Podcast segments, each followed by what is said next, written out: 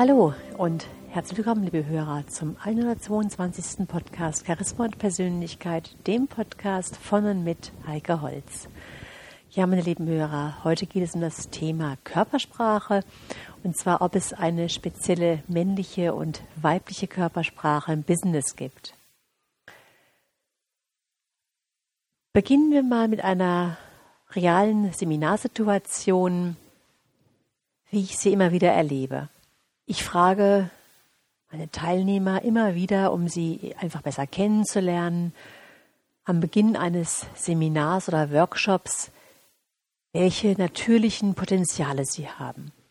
Und nach dieser Frage ernte ich interessanterweise vollkommen unterschiedliche körpersprachliche Reaktionen seitens der männlichen und weiblichen Teilnehmer. Während die Frauen in nachdenkliche, angestrengte Posen verfallen, richten sich die Herren auf, atmen in den Brustkorb und stellen die Füße breit auf den Boden. Und auch die Antworten fallen höchst unterschiedlich aus. Während die Männer mühelos und selbstbewusst ihre zahlreichen Stärken darlegen, mühen sich so die ein oder anderen Frauen fast entschuldigend damit ab, ein bis zwei ihrer Potenziale preiszugeben. Natürlich gibt es auch immer wieder Ausnahmen, das ist klar. Aber meine Erfahrung repräsentiert die durchschnittliche Verhaltensweise der Seminarteilnehmer und Seminarteilnehmerinnen. Ich bin jetzt seit 1999 selbstständig, es sind also doch schon einige Jahre vergangen seither und das hat sich bis heute nicht verändert. Und das muss dann doch wohl an der geschlechtsspezifischen Erziehung liegen, die sich, die sich bis heute noch durchzieht, dass der Großteil der Männer stolz auf ihr Können sind, währenddessen Frauen dazu neigen, bescheiden in den Hintergrund zu treten. Und natürlich zeigt sich jetzt das zum einen in der verbalen Antwort, in dem was die Personen sagen, aber körpersprachlich ist es auch sehr, sehr gut zu erkennen.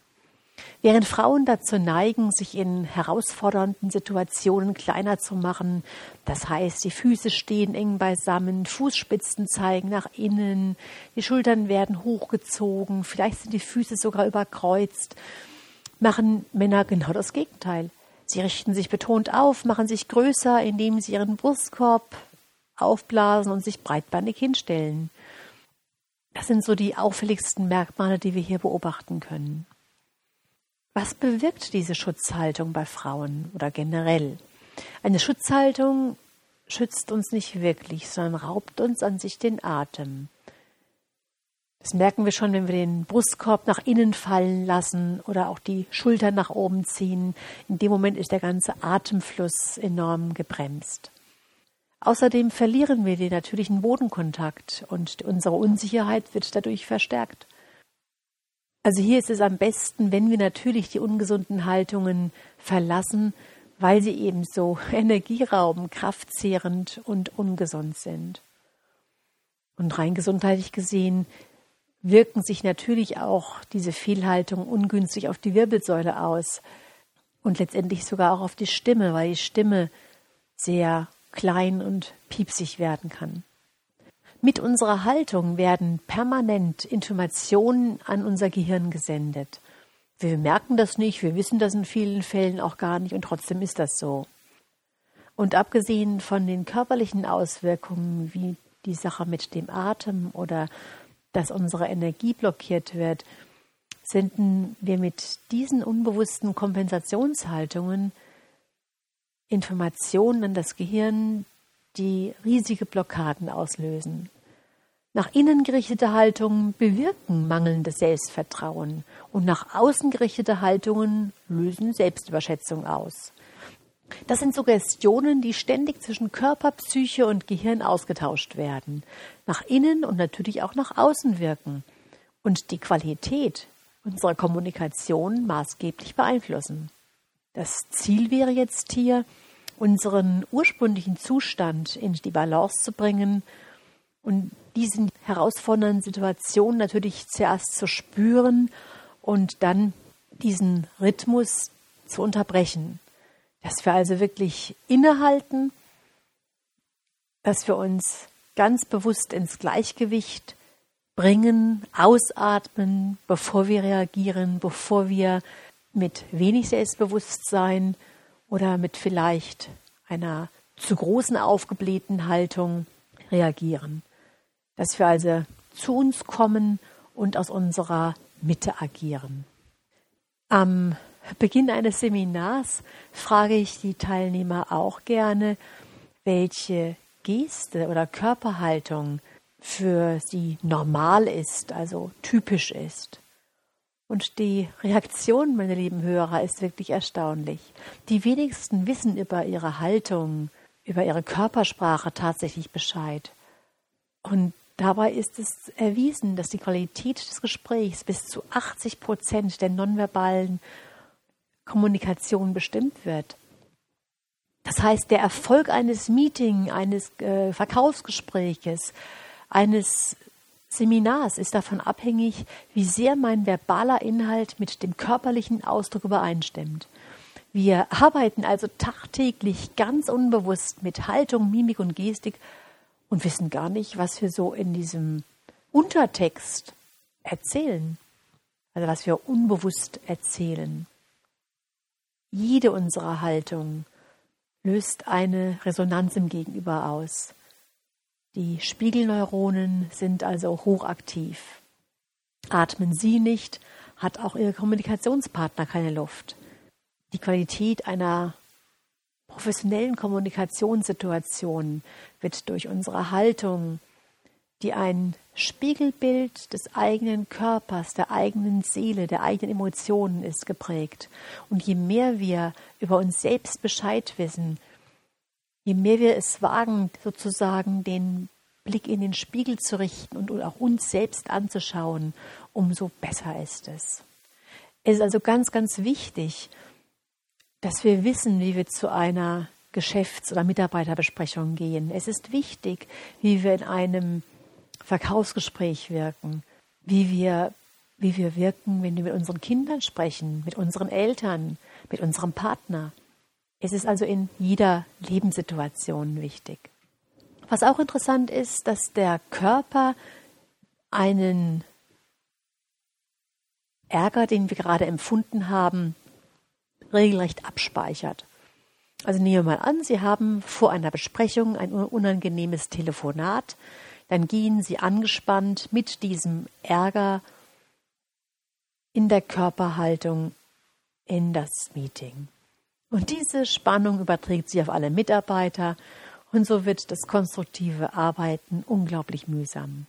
Wollen wir also hier professionell agieren und uns unserer selbst bewusst sein, dann geht es um das Wissen um Körperausstrahlung und Stimmqualität. Doch nicht nur das Wissen, sondern auch das aktive Verändern. Und hierzu gibt es eine ganz, ganz tolle Übung, die wir ganz schnell in den Alltag einbinden können, ob es im Berufsalltag ist oder auch privat. Und wenn Sie die einmal kennen, meine lieben Hörer, dann wollen Sie darauf nicht mehr verzichten, weil es einfach eine Erdung ist, eine neutrale Grundhaltung ist, dass Sie selbst spüren, wie Sie ausgeglichener, konzentrierter und lösungsorientierter werden. Wir können sagen, dass Erdung Leichtigkeit bringt. Wie machen wir das? Also stellen Sie sich bequem in Hüftbreite hin und die Fußspitzen zeigen dabei nach vorne. Die Knie sind locker, also nicht starr durchgedrückt. Das Becken ist in der Mittelstellung, was bedeutet das? Dass Sie ganz locker mit dem Becken nach vorne und zurück schaukeln können und einfach nach unten hin loslassen.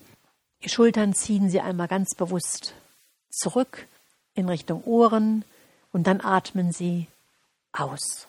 Mit der Atmung lassen Sie sozusagen los. Und jetzt ziehen Sie Ihren Kopf mit einer imaginären Schnur in Richtung Himmel dass sie sozusagen ihren Hals ganz lang machen. Und dabei ist ihr Kiefer locker und die Atmung fließt. Und diese Position machen Sie einfach mehrmals täglich, beziehungsweise ganz besonders dann, wenn Sie gerade in einer Ärgersituation waren. Sie merken, meine lieben Hörer, dass die Präsenz durch das Bejahen der eigenen Person wahnsinnig wichtig ist. Denn diese Präsenz einer Persönlichkeit hat immer mit Selbstvertrauen zu tun. Die Grundvoraussetzung für funktionierendes und erfolgreiches Handeln ist das Bejahen der eigenen Person, egal ob Mann oder Frau. Dies erzeugt Vertrauen, richtet sie auf und erhöht in dem Moment sofort die Empathie. Und die Basis für diese erfolgreiche Kommunikation ist dieser freundliche Umgang mit sich selbst. Und erst wenn wir mit uns selbst freundlich umgehen, wenn wir, wenn wir von uns selbst freundlich denken, können wir auch im Arbeitsalltag, im Berufsalltag, im Agieren mit Kunden, mit Partner, Kinder, Freunde und so weiter positiv wirken.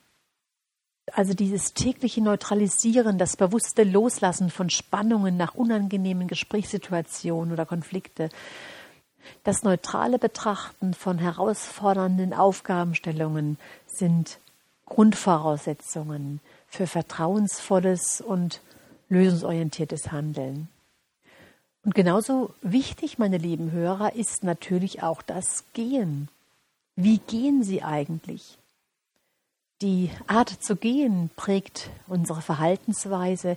Das heißt, ihr Körper hat sich auf ihre Glaubensmuster und auf die momentane Lebenssituation sozusagen eingependelt und erzählt bei jedem Menschen eine völlig andere Geschichte, eine individuelle Geschichte, ohne dass wir es wirklich bewusst wahrnehmen. Und dass dies ein wichtiger Faktor für unser professionelles Agieren ist, das ist nachgewiesen. Und auch hier ist es so, dass bereits ein unangenehmes Telefongespräch vor einem wichtigen Meeting bewirkt, dass wir gehetzt und atemlos in die Besprechung gehen und somit der Situation im wahrsten Sinne des Wortes die Luft für eine konstruktive Problemlösung rauben. Wir atmen nicht, wir sind gestresst, was sich genau in diesem Moment auf unsere Mitarbeiter überträgt, beziehungsweise wenn es ein Verkaufsgespräch ist, natürlich auch auf den Kunden überträgt. Und daher ist es wichtig, dass wir uns mit unserem Gangstil, den wir haben, auch auseinandersetzen. Unser Gangstil verstärkt unsere Denkweise, ist also wie ein Katalysator und bestimmt auch den Rhythmus unserer Sprache. Und jetzt gibt es verschiedene Gangdynamiken, die zeigen, ob sie gestresst, zweifelnd oder entscheidungsschwach sind. Es wird sofort sichtbar, ob sie eine aktive oder passive Persönlichkeit sind. Und diese Gangdynamiken, über die wir jetzt gleich reden, die sind völlig unabhängig von Alter und Geschlecht. Da gibt es nur eine einzige Sprache, die für jeden letztendlich Gültigkeit besitzt. Schauen wir uns den vorgeneigten Körper an. Wenn der Kopf oder Oberkörper nach vorne zieht, dann führt das dazu, dass unser Körper unserem Gehirn die Information der Eile suggeriert. Die Folgewirkung ist, dass sie bereits atemlos in ihren Tag starten und das Gefühl haben, nichts erledigt zu haben. Gedanklich sind sie Tage und Wochen voraus und so eilen sie ihren Aufgaben hinterher, ohne ihre Erfolge eigentlich wahrzunehmen. Das Energielevel ist schnell verbraucht, was sich dann in Müdigkeit, kreisenden Gedanken und Schlaflosigkeit äußert. Sie haben den eigenen Rhythmus verloren und spüren gar nicht mehr, was ihnen eigentlich gut tut. Eine weitere Gangart sind die aktiven Füße mit, mit nach hinten geneigten Oberkörper. Menschen, die diese Gangart haben, da gibt der Körper dem Gehirn die Information des Zweifels. Diese Menschen gehen sprichwörtlich mit angezogener Handbremse durchs Leben, durch ihren Berufsalltag wie auch privaten Alltag und hinterfragen jede Entscheidung, sei sie noch so richtig und klar.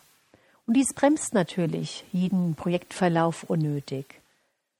Und die Angst vor Fehlern ist groß und nimmt ihnen die Bereitschaft, innovativ und mutig zu handeln. Und dann gibt es Menschen, die neigen dazu, während des Gehens hin und her zu wackeln Sie pendeln permanent hinterher. Und da wird es schwierig, mit Sicherheit Entscheidungen zu treffen.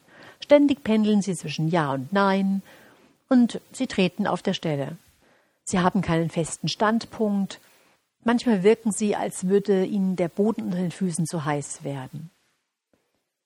Ja, und an diesen Beispielen, meine lieben Hörer, können wir gut erkennen, wie unsere Körperintelligenz funktioniert. Wir haben es jahrelang aus unserer Gewohnheit so gemacht. Es haben sich zuerst durch Denkweisen, durch Sprechweisen, durch unsere Kommunikation diese Gewohnheiten eingependelt. Wir haben es also auf natürliche Art und Weise gelernt. Und dass diese Körpersprache, beziehungsweise jetzt hier diese Art zu gehen, auch ein Teil unseres Charakters ist, das ist natürlich den meisten Menschen nicht bewusst. Doch natürlich haben diese Gangarten auf der Verhaltensebene, also auf der emotionalen Ebene, auf der seelischen Ebene ihre Folgen. Wir können das an den steigenden Burnouts sehen, ausgelöst durch langjährige psychische und körperliche Überforderungen. Und als weiterer wichtiger Punkt sind natürlich die Abnutzungs- und Verschleißerscheinungen auf der körperlichen Ebene. Weil Fehlhaltung bedeutet ja, dass irgendwas in unserem Körper überbelastet wird, also falsch benutzt wird, so wie es die Natur nicht vorgesehen hat.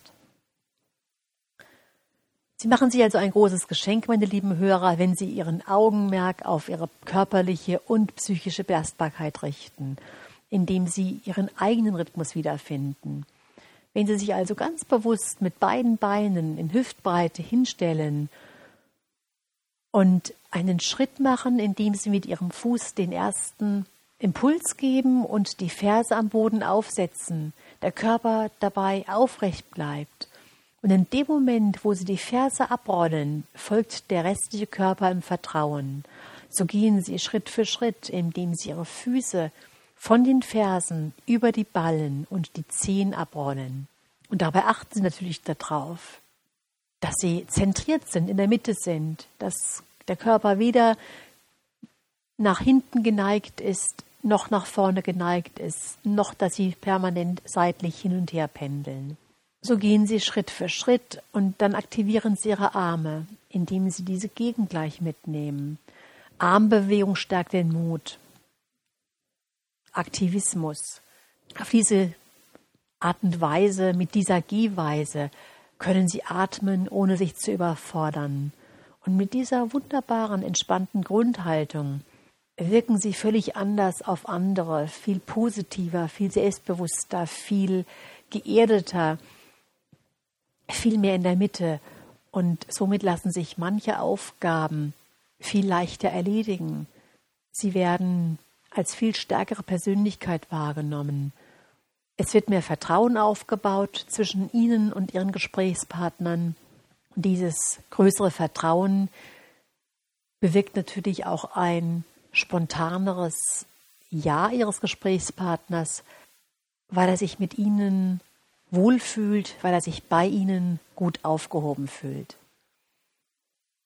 Zum Abschluss, meine lieben Hörer, ein Zitat von Marcel Marceau.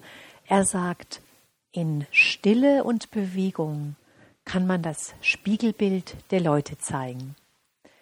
Mit diesen Worten wünsche ich Ihnen bis zum nächsten Mal eine gute Zeit. Ihre Heike Holz.